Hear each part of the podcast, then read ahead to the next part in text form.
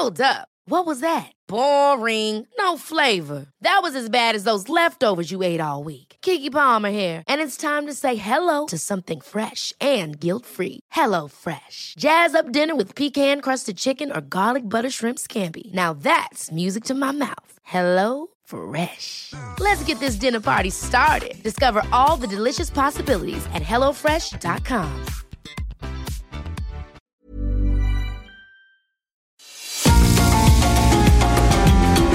GastroLab es un lugar donde cabemos todos. Aquí encontramos historia, recetas, producto, materia prima, vinos y un sinfín de cosas que a todos interesa. Ya que con cocina y vino se aprende en el camino. Déjate llevar por el chef Israel Arechiga a un mundo delicioso que da como resultado GastroLab.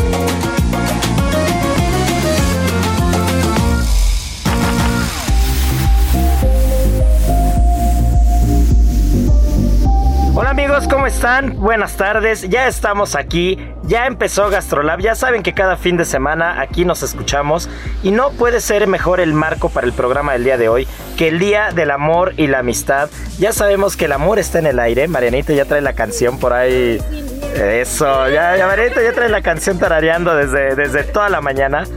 Y hoy vamos a platicar, no podía ser de otra manera, de los alimentos afrodisíacos, de todo lo que hay alrededor del origen de San Valentín, de la comida, de esta celebración. Por favor, vayan a los restaurantes a cenar, cuídense, ya saben, cuidaditos con protección, con su sana distancia, pero por favor hay que salir, hay que salir a comer, hay que salir a cenar, echen la mano al, al ramo restaurantero.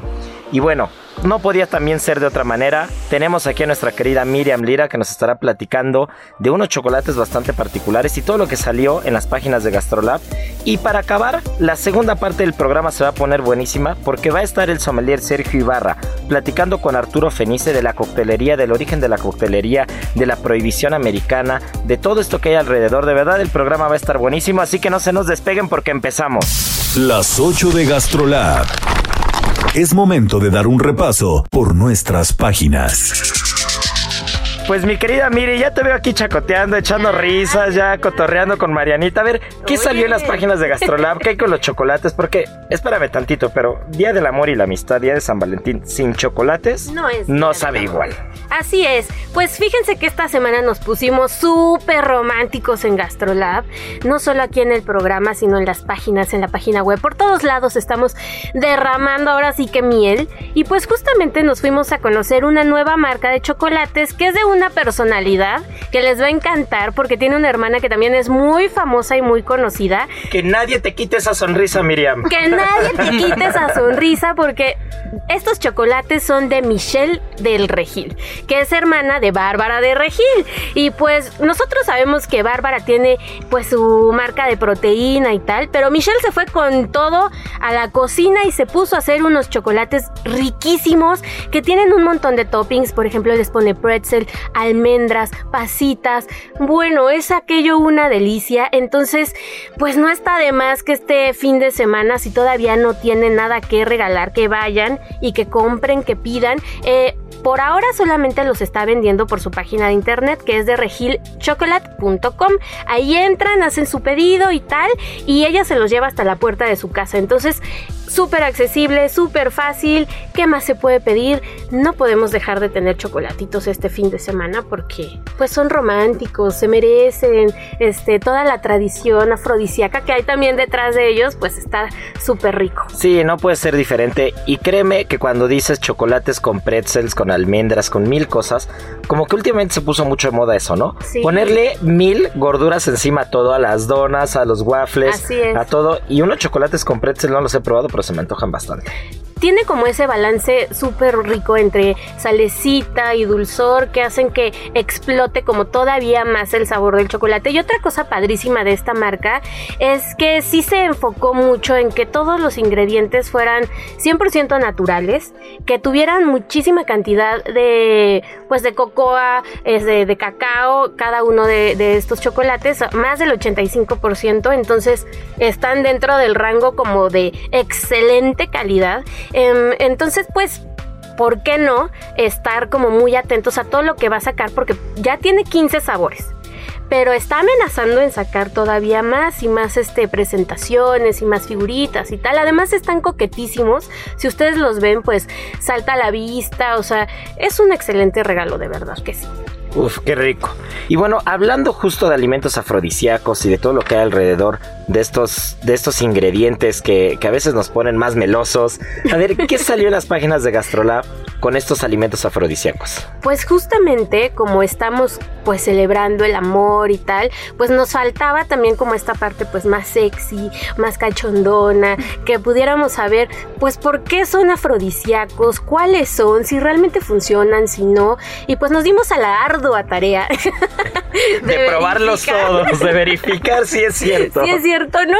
Y pues fíjense que está súper interesante porque estos, este tipo de alimentos existen desde tiempos inmemoriales. O sea, está cañón porque desde los egipcios ya se buscaba como este tipo de alimentos que le dieran pues mayor potencia a los hombres, que estimulara a las mujeres y tal. Y a partir de ese momento se fue como en diversas culturas pues saliendo cada vez más opciones. Por ejemplo, el nombre afrodisíaco viene de la diosa griega Afrodita que es la, diosa del amor. Entonces, pues desde ahí, ¿no? Pues quién era la que podía, este, pues ayudar a los simples mortales a tener como mejores aptitudes dentro de esta rama, pues ella. Y pues a ella le pedían pues todos estos favores y tal. Entonces de ahí empieza como toda esta diversificación hacia los alimentos afrodisíacos y si nos damos como idea un poco y nos ponemos a pensar también como cuáles son, em, pues realmente casi todos los alimentos este, han sido afrodisíacos en algún momento de la historia. Porque mucho tiempo se pensó que eran porque eran extraños o eran poco comunes o porque eran muy caros. Entonces, pues entre más extraño y más oculto estuviera, pues mayor este pues le daban una. Le atribuían, ¿no? Le atribuían como mayores propiedades. Exacto, que pueden ser como por ejemplo las trufas o el caviar, pero incluso este, hasta las almendras en algún punto, ¿no? Y pues Está súper interesante todo el tema, Marianita. ¿Tú qué nos tienes que decir acerca de los A ver, Marianita, yo tengo una duda porque sé que te pusiste a investigar y creo que hiciste investigación de campo. Entonces, ¿por qué se dice que las ostras son como el alimento afrodisíaco por excelencia? Ah, bueno, pues porque las ostras tienen demasiada proteína y mucho zinc, entonces esto te va a ayudar a mejorar los espermas y también ayuda mucho a la lubricación de la mujer. Nada más. ¿Y qué pasa? ¿Y las fresas, por ejemplo? Ah, pues porque las fresas estimulan las glándulas endocrinas y el sistema nervioso. Pero bueno, también puede ser el plátano que te ayuda muchísimo a equilibrar los neurotransmisores cerebrales y esto te ayuda mucho con el líbido. Los, los higos también son un afrodisíaco porque te ayudan mucho a la producción de hormonas sexuales. El mango, el, obviamente creo que el rey de todos va a ser el vino tinto porque no hay mejor estimulante sexual que el alcohol porque te ayuda como a... a desinhibir, ¿no? Ahora también, también yo creo que siempre la comida la mesa, las cenas, han tenido su parte erótica. Siempre, ha habido una relación, una relación eh, implícita entre los alimentos, no solamente por lo que puedan eh, generar en el cuerpo, ¿no? Sino porque siempre estar alrededor de una buena cena, de un buen vino, de una buena compañía, jugar con las fresitas, con el chocolate, eso siempre, eso siempre más allá de si el alimento pueda aportar algo al organismo, ya el simple hecho del contexto de, estar con, a, la, luz de las velas cenando rico, cenando ligero, por favor no se vayan a cenar un lechón, no se vayan a cenar un ribeye el 14 de febrero, porque si no luego no van a cumplir. Entonces hay que cenar ligerito, pero siempre un buen vino, un buen vino blanco, un buen vino espumoso, un buen tinto, ¿no? Yo creo que ahí Sergio nos va a poder guiar, este, guiar un poco. ¿Qué es lo que libera, qué sustancia libera el vino tinto? Eh, por ejemplo, para, para hacer que uno se sienta mejor? ¿Qué, es lo que libera? Bueno, recordemos que el vino tinto tiene se dice que tiene más de mil componentes químicos, ¿no? Entre ellos, pues, los antioxidantes. Y dice que eh, produce un efecto que es el vasodilatador. Y obviamente, pues, pues va, vas a, a sacar la mejor parte de ti, ¿no? Oigan, pero algo importante que hay que decirle a la gente que nos escucha es que no por el simple hecho de comer estos alimentos, este, van a estar, ¿Son los este, superhombres? exacto, sí, no, no, no, no es como que vayan y se coman un platón de ostras y al rato vayan a estar con todo. La verdad es que no, o sea, de hecho hay, no hay un- algún estudio que compruebe que estos alimentos tengan realmente alguna cualidad afrodisíaca, sino que más bien el hecho de llevar una vida saludable, comer y tener balance es lo que te hace ser pues energético, que tengas como buena disposición en estos momentos. Así es que no vayan a ir Sí, como hacer ejercicio, este, cuidarse. sí, o sea, no, no, no se trata de que en la mañana me como unas fresas, en la tarde unas ostras y en la noche pues ya me quedé dormido porque comí muchísimo. Pues no, no, Pues no, no, es, no. es ponerle imaginación, yo creo, ¿no? Jugar con los chocolates, con la fresa, las Exacto, velitas. el contexto. El contexto es, lo que mejor. da todos los Aunque es más divertido con champaña, así que cómprense Que su compren champaña. champaña. y corran por champaña ahorita. Sí, recuerden que el programa pasado ya les enseñamos a catar cómo diferenciar una buena champaña. Ya estuvimos platicando de eso. Pero lo que dices es totalmente cierto, ¿no, Miri? Es, Sí, sí, sí. Y, y lo dijimos creo que al principio, ¿no? ¿Qué propiedades se les atribuyen? Que, que eso no quiere decir que ya por, por comerlo pues va a estar del otro lado, ¿no? Que también es, eh, hay culturas o hay personas que se pueden ir al otro extremo. Caso concreto, por ejemplo, ya yéndonos a un tema ambiental, pues lo que pasó con los rinocerontes y los cuernos, ¿no? Claro. Que les, que les cortan los cuernos a los rinocerontes porque se, se, se cree, se le atribuyen propiedades sexuales al polvo de... de Sí, al polvo, al polvo de la queratina esta que tiene el cuerno del, del rinoceronte, ¿no? Entonces también, este, no, no, no creamos tonterías, hay que ser sensatos. Así ya lo dijiste, yo creo que la base y la línea siempre va a ser eh, equilibrio, equilibrio físico, equilibrio mental, estar bien cuidaditos, siempre, siempre buscar comer bien, hacer ejercicio, estar saludables, y eso va a hacer que estemos del otro lado. Así es, y pues el ser humano siempre ha tenido como esta onda de buscar la fuente de la eterna juventud, este ser más bellos, tener más potencia. Entonces, imagínense, si algún alimento por sí solo tuviera esta cualidad excepcional, pudiera dar este vigor, pues imagínense. Todas las filas que tuviéramos los fines de semana o los viernes, en los pues habría fila en el supermercado en lugar que en los bares o en los moteles, yo qué sé, ¿no? Entonces, con cuidados, este, salud y pues comer bien. Eso es todo. Eso seguro. Y bueno, pues mi querida Miri, muchas gracias. Nos vamos a quedar con Marianita, porque Marianita nos va a platicar el origen, el origen de San Valentín. Heraldo Radio. ¿Qué es Cupido? ¿Cuál es el origen de San Valentín? Así que Marianita, El origen de San Valentín se rebota al siglo III. En Roma, eh, cuando estaba el emperador Claudio II, en algún momento decidió prohibir los matrimonios entre gente joven porque él creía que un soldado sin familia y sin hijos iba a ser más productivo que aquellos que pues tenían una familia. qué feo. Sí, entonces eh, había muy cerca ahí una iglesia y ahí había un sacerdote San Valentín y él decide que va a casar a los matrimonios jóvenes escondidas. Obviamente lo cacharon y lo mataron justo el 14 de febrero del año 270. Entonces, eh, muchos siglos después, había otra fiesta que era más pagana, que se llamaba Lupercalía, y que se trataba de que las mujeres ese día las eh, azotaban con unos como cueros que hacían a base de perro y de cabra, bañados en sangre de estos animales, y según ellos, esto era como fertilidad. Entonces, salvajes. súper salvaje. Salvajísimos, No, Sí. eso no nos gusta. Eso ya está medio, eso ya está muy feo. Sí, muy sádico. No, no, no. Sado. Entonces el Papa Gelasio I decide que pues esto no está bien, no está sano y quita esa celebración y en su lugar decide hacer santo al sacerdote Valentino y deja su día de pues el día que lo mataron lo deja como la fecha para celebrar como el amor, la felicidad, la amistad y todo esto. Entonces, se dice, o sea, tiene registro que el primer día de San Valentín se celebra el 14 de febrero del año 494. Oye, Órale, mira ya qué el amor padre. nos ha acompañado durante Casi, mil seis, casi 1600 años, nada más. Bonito, ¿no? años, Porque sí. eso Pero, ya.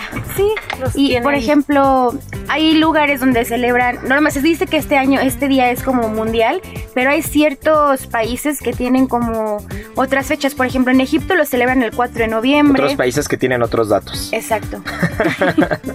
En Brasil, por ejemplo, es el 2 de junio, en Bolivia es el 21 de septiembre y Arabia Saudita, por ejemplo, públicamente lo festeja a partir del año 2019. No Ajá, inventes. tienen un nuevo rey o emperador que decidió que no, no es tan malo y entonces a partir del 2019 ya los dejan cele- celebrar como públicamente. Órale, qué, qué feo. Bueno, qué bueno que avance, pero qué, qué feo que hasta el 2019, sí, ¿no? nada, vienen dos años. Y bueno, por ejemplo, Cupido, eh, la palabra Cúpido significa deseo, y se dice que este individuo era hijo de Venus, que era la diosa del amor, de la belleza, de la fertilidad, y era hijo de Marte. Entonces, cuando nace, Júpiter sabía que este niño iba a traer el mal al universo. Justo pues que- porque era como eh, iba a ser el encargado del amor. Entonces va, dice que va a estar todo mal y le jura que le lo va a matar. Entonces su madre decide esconderlo en el bosque. Crece pues silvestremente y se hace un arco con madera de un árbol y así. Y después su madre le regala uno de oro. Entonces le da dos flechas. La flecha que es de oro eh, va a ser para el amor y la que es de plomo va a ser para sembrar el olvido y la gra- ingratitud en los corazones. Ay, eso no me lo sabía, qué buena historia. ¿Sabes por qué siempre Cupido trae pañal? No, porque siempre trae pañal. Porque siempre la riega. Ay, chico. me acordé, o sea, Oye, pues qué buena historia, ¿eh? No, A, a ver, chef, el año pasado, justo a un mes de empezar esta hermosa pandemia, ¿qué hiciste el 14 de febrero? Pues antes que otra cosa, a trabajar, ¿no? En la mañana a trabajar, porque no hay de otra. A estar ahí en el restaurante, que siempre el 14 de febrero, pues digo, afortunadamente tenemos algunas, tenemos algunas mesas, siempre se pone un poco bueno. Pero ya en la noche, ya bastante noche, porque me acuerdo que llegamos ya muy noche al restaurante, fui con mi novia Yemanya, que lo acababa de abrir, lo acaba de abrir Rodrigo Estrada de Agua y Sal. Tenía nada, o sea, Yemanya tenía como, yo creo que 10 días o ni dos semanas tenía de abierto. Y fuimos y justo estaba Rodrigo ahí, nos recibió. Eh, el lugar me impactó mucho porque era como muy raro.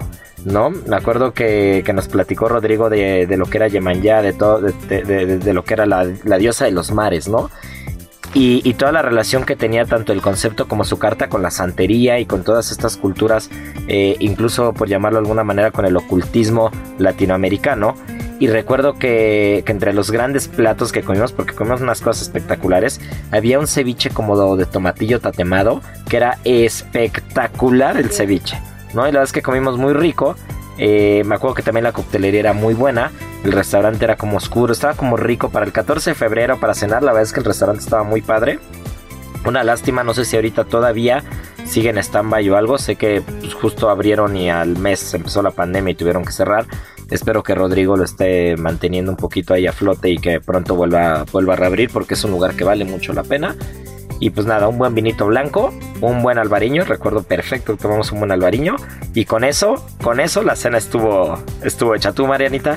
Y yo estaba en la ciudad del amor hace un año. Ah, es- estabas en, Estaba en París. en París.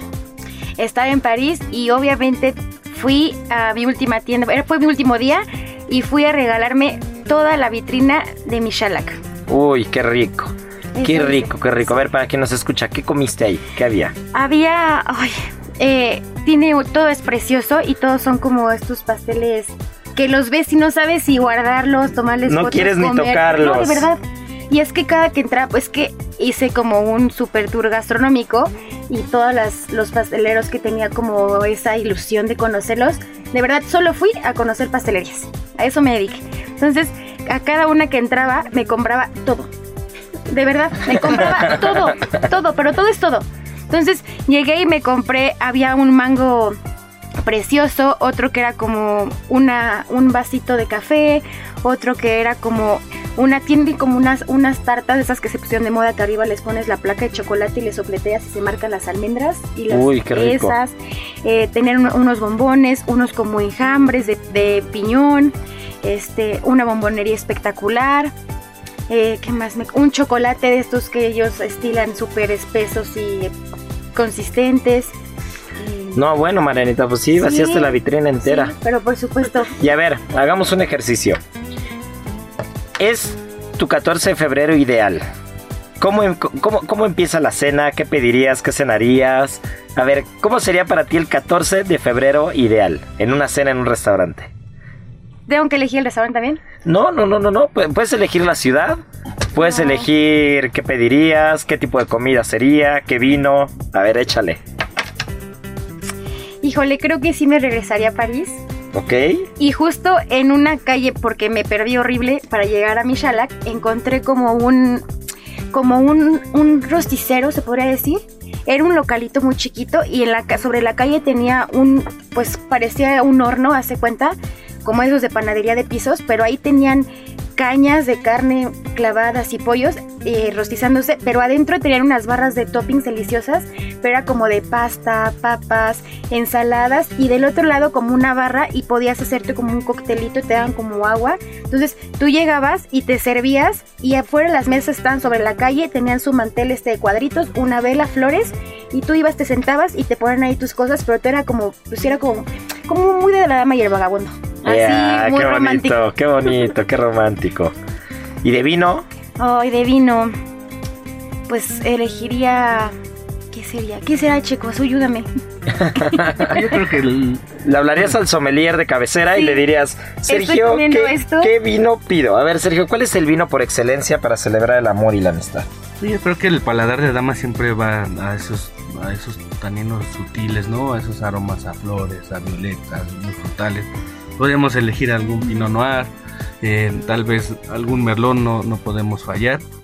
Y, y siempre lo he dicho, yo creo que las burbujas no fallan el 14 de febrero. Yo creo que 14 de febrero sin burbujas no es 14 de No, febrero. no es 14 de febrero. ¿No? sin burbujas y sin chocolate, ¿no? Eso, sí, el chocolate tiene que ser parte final del menú y las burbujas tienen que ser para empezar y para acabar. ¿no? Exacto. Y hablando de chocolates, Marianita, a ver, si no he comprado los chocolates para este 14 de febrero, ¿a dónde tengo que ir a comprarlos? Híjole, eh, yo creo. Si quieren unos chocolates muy fancy, yo los voy a mandar con el guapísimo de Luis Robledo. Uy, sí. Guapísimo. Además, guapísimo. Ey, niñas, contrólense, contrólense las ostras y eso es hasta el rato, ¿eh? Eso es muy temprano para andar, este, sin cena, ¿eh? que no, No, los pero escuchen sí. los galanes porque No, pues sí, ¿verdad? Pero Toad Chocolate es Sí, delicioso. es delicioso, es impecable. Son igual, son estéticamente preciosos, vienen empaquetados divino y creo que es- tienen que probar sí o sí. No es un bombón, pero tiene un malvavisco de maracuyá cubierto con chocolate que de verdad tienen que probarlo. para quien nos escucha y en México sobre todo tenemos la creencia de que bombón es el malvavisco. ¿Cuál es la diferencia entre un bombón bombón y un malvavisco? Pues lo que ahora decimos bombón es son estos chocolates que están rellenos y el malvavisco literal son eh, los pues como los bombones que venían en bolsa, pero ahora ya muy sofisticados y ya de muchos sabores y con otras texturas. Eso es lo que ahora llamamos malvavisco o los marshmallows, que así los ponen, pero eso es básicamente. Ah, mira. Es que sí, siempre se había creído, se había tenido la creencia en México que los bombones pues eran los malvaviscos y tú decías voy a comer bombones o bombones quemados, pero realmente en chocolatería el bombón es el chocolate relleno, ¿no? Exacto. Entonces, entonces bueno, tu chocolate que ya nos quedó claro que este querían a ver a Luis Robledo, no ir, no, no irían por los chocolates. ¿Qué otra chocolatería les gusta? Eh, otra más artesanal que también creo que ha crecido muchísimo, la rifa de Dani Reza, que yo tuve la Ah, esa no oportunidad. la conozco. No. Yo, sí, yo tuve la oportunidad de conocer a Dani Reza porque estudiamos juntos y empezó en un localito mini en Coyoacán, en una placita donde estaba en la terraza Minerva, ahí hasta abajo. Y mucho tiempo le perdí la pista y ahora que lo vuelvo a ver ya tiene un súper proyecto y está en la colonia Juárez. Y de hecho ya es como mucha investigación, ya tiene mucha maquinaria, va él por su cacao, está impactante. Y riquísimo. Sí. Te sirven incluso estas cazuelitas con chocolate de agua. Sí. Ay, qué rico. pues Delicioso. tengo que, de ya verdad. me lo antojaron. Y tengo todo que ir. alrededor del cacao, del chocolate, muy, muy buen proyecto. Sí, la verdad es que la- lo supo armar bastante bien y creo que eh, pues va creciendo y creo que vale la pena conocer ese tipo de proyectos porque Sí. aparte él impulsa, impulsa muchísimo eh, ahora es lo que hablamos la semana pasada del kilómetro cero consume local apoya mucho a productores mexicanos al campo mexicano y a toda esta y, y siempre tra- trata de tener como eh, estos orígenes para hacer el chocolate lo hace bastante bien entonces creo que yo recomendaría estas dos. Y si quieren algo ya como de chocolate con otras cosas como de monchis, está otra que se llama Deleite. que a mí la semana pasada me regalaron unas orejitas cubiertas de caramelo y luego Ay, cubiertas de delicia. chocolate y luego rellenas con más chocolate que estaban Y luego tenían pretzels y tocino y... Y más chocolate. Ay, bueno, pues Marianita, muchas gracias. Ya sabemos, ya escuchamos buenos tips de chocolatería. Compren un buen espumoso, váyanse a cenar al restaurante, apoyen local, eh, sobre todo mantener el equilibrio.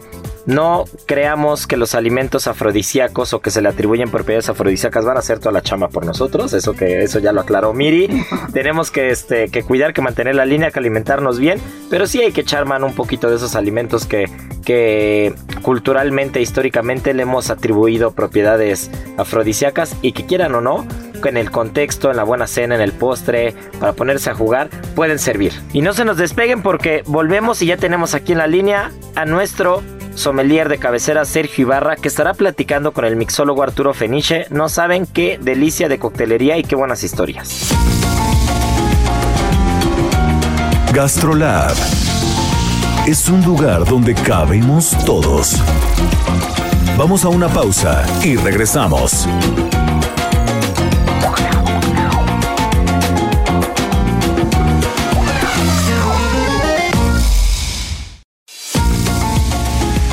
Gastrolab, estamos de regreso.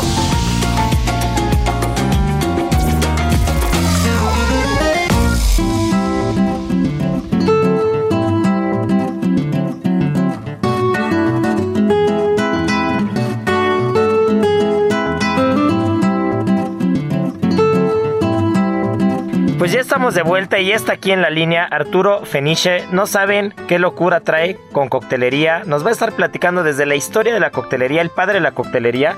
Y seguramente se va a echar a capela un par de cócteles que nos va a recomendar para el 14 de febrero. Así que mi querido Checo Ibarra, sommelier de cabecera de Gastrolab, todo tuyo. Hola amigos de Gastrolab, pues ya estamos de regreso y tenemos en la línea al buen Arturo, que tuve la grata oportunidad de trabajar con él hace yo creo 12, 14 años.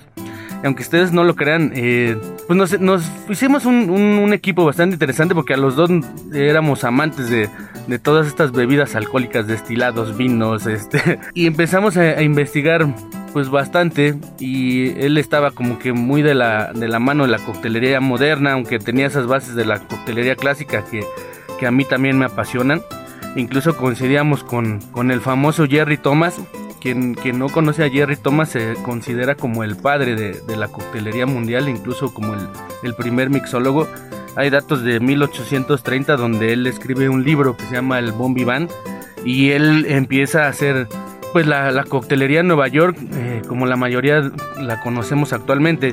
Se dice que incluso, que incluso llegó a ganar más que el vicepresidente de Estados Unidos, ¿no? Haciendo coctelería, imagínense, ¿no?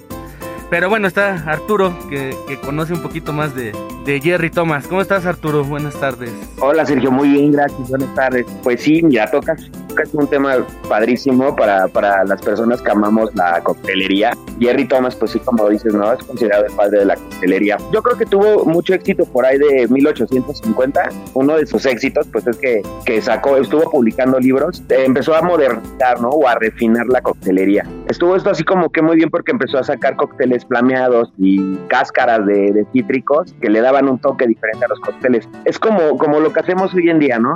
creamos una carta de coctelería como muy padre para, para poder jalar clientes, que es lo que, él, lo que él intentó hacer, y pues refinó y le dio un toque especial. Sacó los primeros libros o, de, de, coctelería y, y, pues sí, ¿no? O sea, es un gran pionero. A, y a él, una a él persona... se le atribuye, recuérdame algo, a él se le atribuye, bueno, muchos, ¿no? El Martini, eh, digo, uno de los más famosos era el, que le llamaban el Blue Blazer, ¿no? Tenía, tenía un cóctel que se llamaba este, Tommy Jerry, que era como de los, de los más este, emblemáticos que tenía él, y el que comentas del Blue Blazer. Blazer este, son, se atrevió a, meter ingredientes como el huevo, ¿no? A, ese, tipo de coctelería. Eh, en el caso del Blue Blazer, pues era, era un, un, trago que vertía en una jarra, ¿no? Con un poco de whisky, le ponía agua hirviendo. Eh, era donde, donde te comentaba, ¿no? Que aparecía de repente una cáscara de cítricos, la flameaba y, y, tenía como ese tipo de cosas, de darle espectáculo a la barra. Pues yo creo que el mucha gente a veces eh, como que difiere entre, digo, en mis años le llamábamos cantineros, luego se volvieron barmanes y ahora mixólogos, ¿no? Ahora son mixólogos. aunque, aunque créanme que es un trabajo que no es nada sencillo. Yo, yo, yo comencé en la barra y, y, de repente como, como bartender o como cantinero, digo, ahora mixólogo debes de, ser incluso a veces un poco psicólogo, ¿no? En qué momento el, cliente se sienta en la barra y tal vez si quiere conversar o tal vez si quiere estar solo o, vas, vas viendo como el estado de ánimo. ¿En qué momento se va como transformando? Transformando porque quien en verdad sabe manejar una barra obviamente es, dinero, dinero puro para el negocio, ¿no?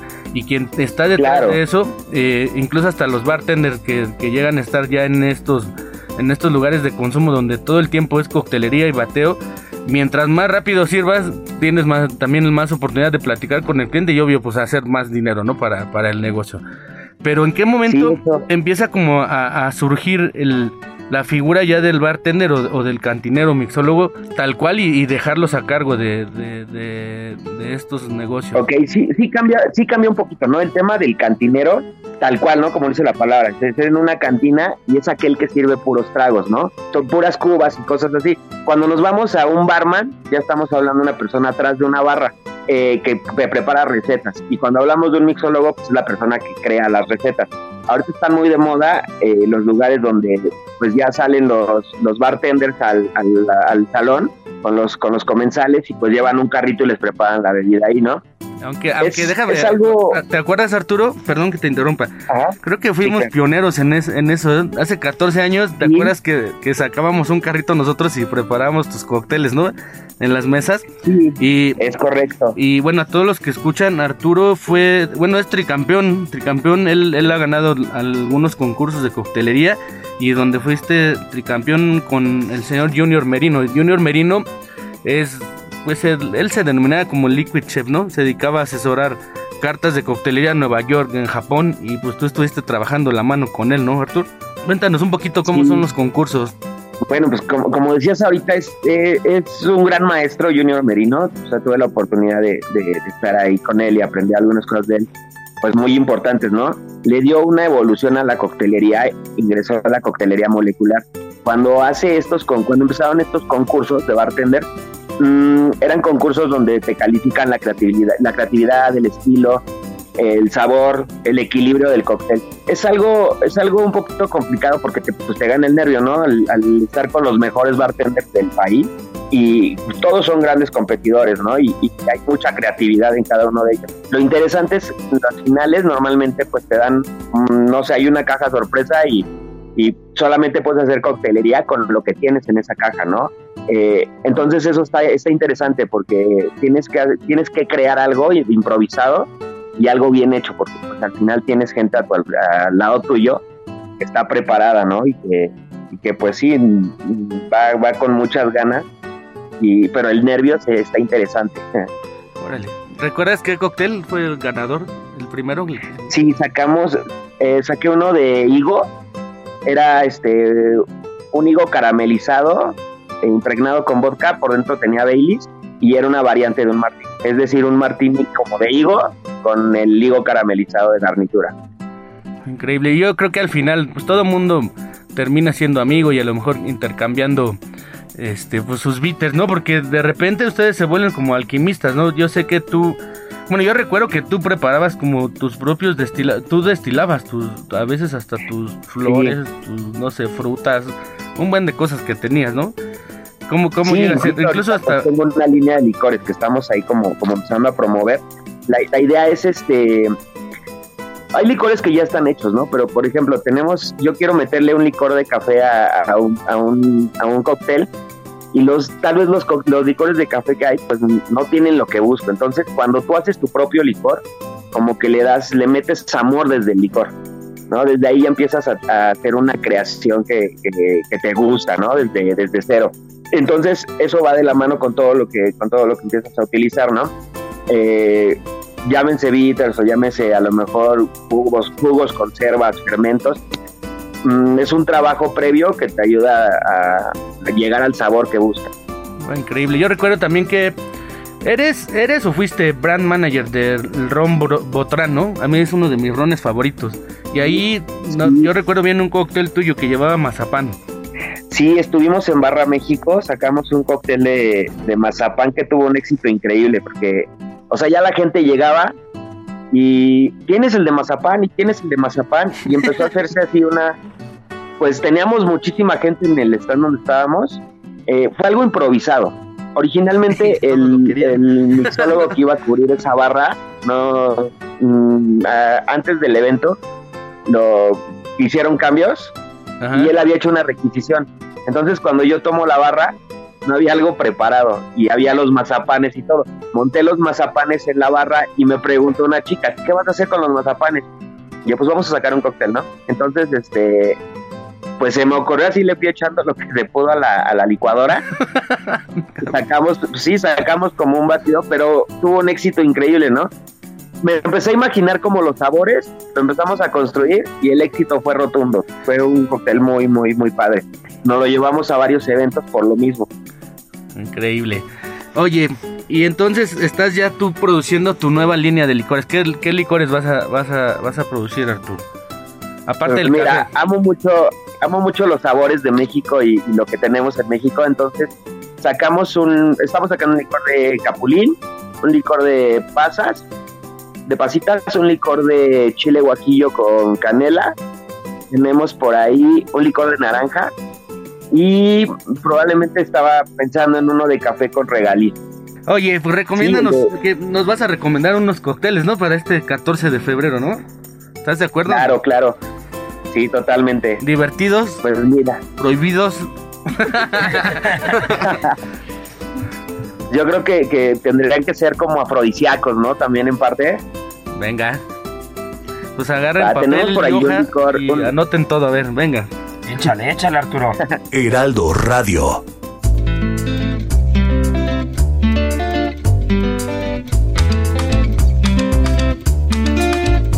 pensando como en varias recetas, pero ahorita se me está ocurriendo como armar uno, ¿no? Armar uno eh, aquí, este, crearlo en este momento. Y pues bueno, pues viendo que es para el 14 de febrero, hay un licor afrodisíaco que se llama Mareto, que yo creo que todos conocemos, este de la región de Sarono, en Italia. Está hecho de albaricoque y almendras. Es, como, como un licor este que- la palabra quiere decir de amargo, pero amaro y amar y amore tienen como mucho que ver, ¿no? Y dicen que es efectivamente afrodisíaco. Entonces, pues me gustaría crear un cóctel que se llama Su lechita y a dormir. Vamos a, usar para esto la licuadora. Eh, nunca me ha gustado como, como complicarnos muchísimo cuando es este mm, cuando es un cóctel que a lo mejor podríamos preparar en pareja, ¿no? Estar con nuestra, con nuestra pareja eh, en casa disfrutando y para, para este día, ¿no? Tan especial. Entonces necesitamos solamente una licuadora, necesitamos 8 cubos de hielo, eh, vamos a usar 30 mililitros de, eh, de este licor, amaretto, vamos a ponerle 30 mililitros de vodka, le ponemos mm, 20 mililitros de leche condensada, 20 mililitros de leche evaporada y un toquecito de extracto de vainilla. Todo esto licuado y a la copa.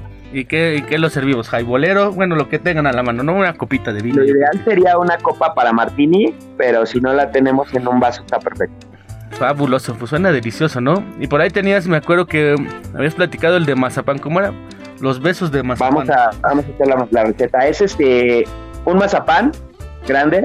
Vamos a poner este un poco de jarabe natural. Vamos a poner rombotran. Eh, reposado está bien. eh, eh, puede ser el de 12 años o el 8. Eh, vamos a ponerle eh, 30 mililitros de leche carniza. Cuatro hielos y al final todo lo licuamos igual y al final le ponemos cardamomo en la- al- ya como, como perfume. Wow, qué rico suena eso también, ¿no? Ese también tiene muy buena pinta, ¿eh? Arturo, yo te quiero hacer una Está pregunta. delicioso. Si, Claro. si estás empezando en el mundo de la coctelería o de la mixología, ¿cuál es el proceso para poder crear un cóctel? O sea, si yo hablara de la cocina, por ejemplo, y me dices, oye, yo quiero crear un plato fuerte, dirá, lo primero es eh, partir de la materia prima, ¿no? ¿Qué vamos a hacer?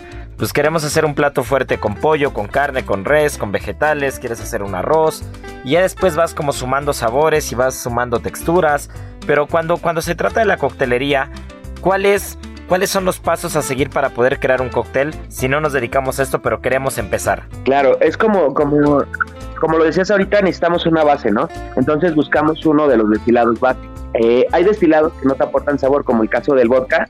Eh, hay destilados con mucho sabor, como el caso del, mezcal o del tequila, que son un poquito más complejos. Entonces necesitamos nuestra base y de ahí partimos. Todos los cócteles deben de tener cierto nivel de acidez, tienen que tener cierto nivel de dulzor, o, o, si nos vamos por el tema amargo, tenemos que enfocarnos en eso, ¿no? Si queremos algo amargo, si queremos algo dulce, o si queremos algo muy seco.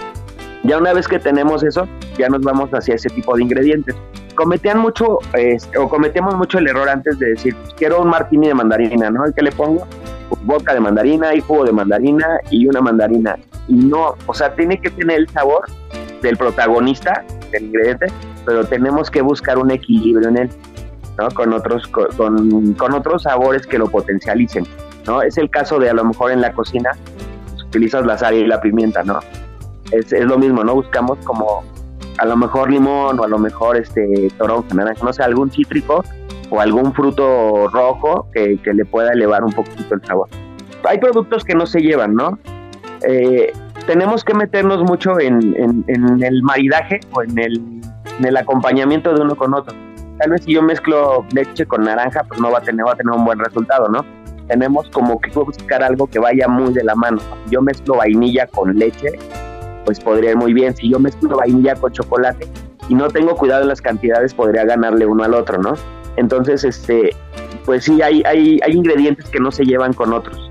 Bueno. Entonces, pues lo ideal es, pues, es, es, es, ir buscando eso, ¿no? Como, como el perfecto acompañamiento. Ok, oye, yo recuerdo que también estuviste haciendo algunas, bueno, algunos maridajes de coctelería, porque aunque no le creas, chef, si quieres pregúntale, él también le pega un poquito a la cocina, hace algunas salsas y, y cosas ahí, ¿no? Te iba a decir, por ejemplo, eh, Sergio y yo tenemos muy buena mancuerna en el tema de los maridajes, nos entendemos bastante bien. Cuando hacemos un menú, cuando estructuramos un plato, cuando él busca el vino correcto o cuando es el vino y buscamos los ingredientes correctos para un plato, eh, como que ya lo hemos, llevamos tantos años haciendo eso, trabajando juntos ahí, que ya nos entendemos muy bien. Pero qué tan fácil o difícil es poder hacer un maridaje de coctelería y comida. ¿Cuál sería como el maridaje perfecto si te preguntara cuál es el cóctel con el platillo perfecto y cuál es el no, el no lo hagas? Mm, hay tragos para, para, todo tipo, ¿no? Tenemos tragos de, de, entrada para abrir el apetito o aperitivos, como su nombre lo dice. Tenemos este, cócteles para poder acompañar el platillo y para, y para postre. Entonces, necesitamos buscar que, que, sea lo que, lo, que, lo que decimos, no un maridaje, que hagan un matrimonio perfecto y que se lleven bien. Si tenemos un plato altamente graso, pues necesitamos un cóctel un poquito fuerte, ¿no? Un poquito seco para que, para que lo acompañe bien. Si tenemos algo ligero en la mesa, una ensalada, necesitamos algo un poco más ligero, ¿no? Para que se equilibren los sabores. Pero algún plato que tú recuerdes que, que te haya encantado y qué cóctel, ¿no? Obvio, para tener como la referencia los sabores, los aromas. Sí, mira, por ejemplo, a mí me gusta mucho eh, la, la, pasta mmm, con salsa putañesca o con la salsa rabiata, ¿no? Tienen la característica de ser salsas un poquito picosas y entonces me gusta combinarlas con un cóctel seco, ¿no? Va perfecto un martini, ¿no? Súper bien, un martini seco. Si hablamos, por ejemplo, si nos vamos un poquito a la mexicana y estoy probando, no sé, un mole que tiene un sabor un poquito más complejo, pues me gusta mucho combinar con cócteles como el petróleo o tal vez como el tequila macho, que tienen un sabor como intenso, un sabor fuerte y va súper bien con ese con el, con el mole. Ah, pues habrá que probarlo, ¿eh? Porque sí, ahí sí, ahí sí no me lo imagino. Qué, como, sí. qué, qué curioso. Sí, hacen, hacen un perfecto equilibrio. Eh, hay un este, en, en, de hecho hicimos apenas hace poco, eh, saqué una salsa de tuétano con chapulines. Eh, son chapulines salteados en tuétano con tomate tatemado. Esa salsa es una salsa pues un poquito compleja. Se la ponemos a una gordita de chicharrón. Entonces la gordita de chicharrón con, con esta salsa pues es un sabor intenso y fuerte, ¿no? Ahí podríamos acompañar con pulque o con un cóctel con destilado de pulque. El destilado de pulque tendrá unos 70 grados de alcohol más o menos entonces, este, pues tiene un punch interesante. Mm, Qué locura, al, la cara que pusimos serie... todos cuando dijiste gordita de chicharrón, hubieras visto. Los invito a que la prueben. Ahí Sergio sabe el lugar para que, para que la prueben. Tenemos unas cosas increíbles, ¿no? Me, me metí muchísimo a cocina entre prehispánica y, y mexicana contemporánea empezamos a sacar así cosas que, que ya conocemos, pero, o sea, todo el mundo hemos comido una gordita, pero le dimos el toque especial. Eh, sacamos por ahí una queso birria que se la recomiendo muchísimo igual. Es una, es, es birria entre dos tortillas de harina y arriba guacamole ruso. Uy, Tenemos tacos de chapulines con guacamole igual, en, bueno, en hoja santa. Y todo eso pues va maridado con el pulque. Sí, le hizo un pulque de flores de cempasúchil, ¿no? El color así, desde el color. Perdón, no te estaba, bueno, estaba muy bueno. En uy, ese tiempo. Qué delicia. Bueno, y de repente, bueno, Arturo siempre ha sido muy creativo. Yo recuerdo de un cóctel que, que cuando conocimos el absenta nos enamoramos de él, ¿no? Se volvió como nuestra bebida de todos los días. No, bueno, ¿qué es? Qué locura. Y Imagínate el ¿Te invierno. acuerdas que cómo se llamaba? Le pusimos nombres de, de escritores, le pusimos Edgar Allan Poe, ¿no? Y que lo Ah, claro, era un coctelazo, sí, sí, sí. este, ese cóctel, pues, es este, es que el absinthe tiene como mucha historia, ¿no? Y tiene mucho, pues, una cantidad de, referencias de que, pues, es salvaje, es este, es alucinógeno y todo eso. Mm, Recuerdo que el Edgar Allan Poe lo combinábamos, era el absinthe flameado con vodka de 60 grados, que era Peliptopka, le poníamos este Bosch y llevaba una cereza al fondo. Sí, No, bueno, qué locura. Es que ya lo dijiste, ¿no? La absenta incluso está, no sé si sigue siendo un licor prohibido en algunos países, pero que es un, es un licor de ajenjo, ¿no? Y se le, se le atribuyen Sí. propiedades alucinógenas. Y yo recuerdo, Sí, es correcto. yo recuerdo estar en Praga, en República Checa, que, que ahí Sí. pues, es la tierra de, de la absenta, ¿no? Y hay bares Sí. que lo único que te sirven, lo único que te sirven es coctelería y todo relacionado con absenta, ¿no? Los absinthe bar. Y, y la verdad es que Sí, es una claro. locura. Él, él fue el bartender del bar Absinthe en México. Ah. Arturo. Sí, de hecho yo, trabajaba directo para la marca de Afin. Ah, pues qué padre. Y- Conseguíamos los absentos. Ajá, sacamos ahí, ah, es, es peligroso, ¿no? Y es un tema, es un tema muy padre. Estuvo prohibido por 80 años. Eh, mm, todos dicen que son, pues, que son mitos, ¿no? Le- el vino empezó como, como a tener un poquito menos de movimiento y el absenta estaba teniendo demasiada popularidad. Entonces empecé- empezó a hablar mal del absenta. Esto se dice que fueron los productores de vino, ¿no? Quienes empezaron a, hablar mal del absenta para que lo sacaran del mercado. Y al ver que tenía, que era, que si era alucinógeno por el ajenjo, de hecho el ajenjo, si te tomas un té de ajenjo, sí te estimula, ¿no? Es muy parecido el efecto al de la marihuana, dicen, ¿no? No, no he probado nunca la marihuana, pero dicen que es algo muy parecido. este, entonces es este, pues aparte del producto, aparte del ajenjo, tenía 71 grados de alcohol. Eh, tiene algo muy peligroso, tiene anís y es dulce. Entonces, cuando yo te digo 71 grados de alcohol, pues imaginas algo que te quema la boca, pero no, eso es, eso es lo peligroso. Que sabe rico, que sabe dulcecito, pero tiene una fuerza de alcohol interesante. Existen varios tipos, ¿no? Existe el rojo, está el verde, está el rústico, que- que tiene el ajenjo adentro. Ajá, pues qué hay una gran variedad hoy en día. El clásico es el verde. No sé si recuerdas, Checo, teníamos por ahí un cóctel El Infierno. Ah, ese era bueno con Ese canela. cóctel cuando lo sacamos en el en Absinthe estuvo increíble porque teníamos que preparar, hacer una producción previa y sacábamos 500, 600 cócteles en una sola noche de ese, de ese cóctel. pues son- la verdad es que siempre es un agasajo estar, estar contigo, Artur, ¿no? Yo recuerdo que ese Muchas cóctel gracias. lo tomaba, dicen que lo tomaba Frida Kahlo, Diego Rivera y la leyenda urbana llamada Don Sergio Ibarra, así que no se lo pierdan, ¿no? ¿No? Oye, pues un gustazo, Artur, ¿no? La verdad es que el tiempo se El nos va. Eh, no sé si quieras dar tus redes sociales para que te sigan los que nos están escuchando igual y vean el tema de la coctelería. Y nos vamos, Artur. Venga. Sí, claro, este, pues estoy como Arturo González Peniche, ahí y en Arpa Soluciones y Arpa Deli, todo en Facebook. Venga. Pues ya estás, mi querido Arturo. Muchas gracias por tomarnos la llamada, por platicarnos un poco sobre la coctelería. Y pues no se nos despeguen porque viene la adivinanza del día y se nos fue el programa como cóctel. Comer es una necesidad, pero degustar un arte.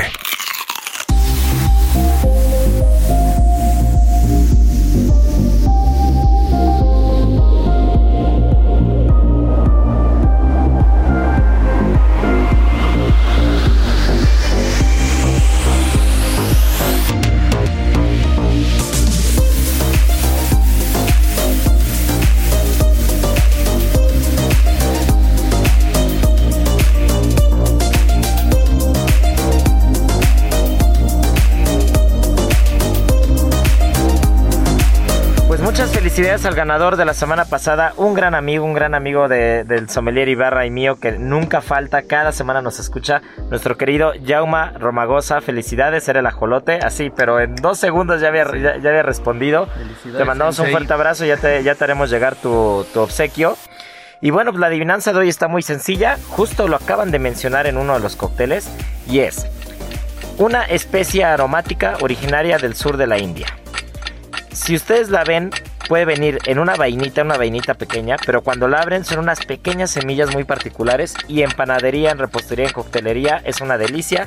Empieza con C, así que bueno, más regalada no puede estar.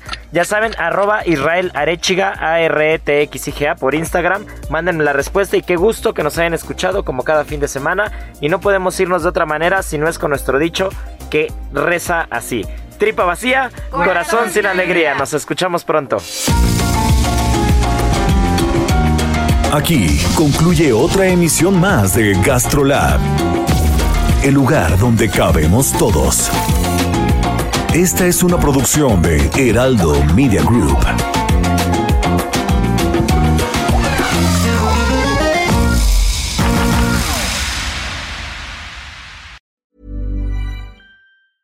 Ever catch yourself eating the same flavorless dinner three days in a row? Dreaming of something better? Well, HelloFresh is your guilt-free dream come true, baby. It's me, Kiki Palmer. Let's wake up those taste buds with hot, juicy pecan-crusted chicken or garlic butter shrimp scampi. Mm. Hello Fresh. Stop dreaming of all the delicious possibilities and dig in at HelloFresh.com. Let's get this dinner party started.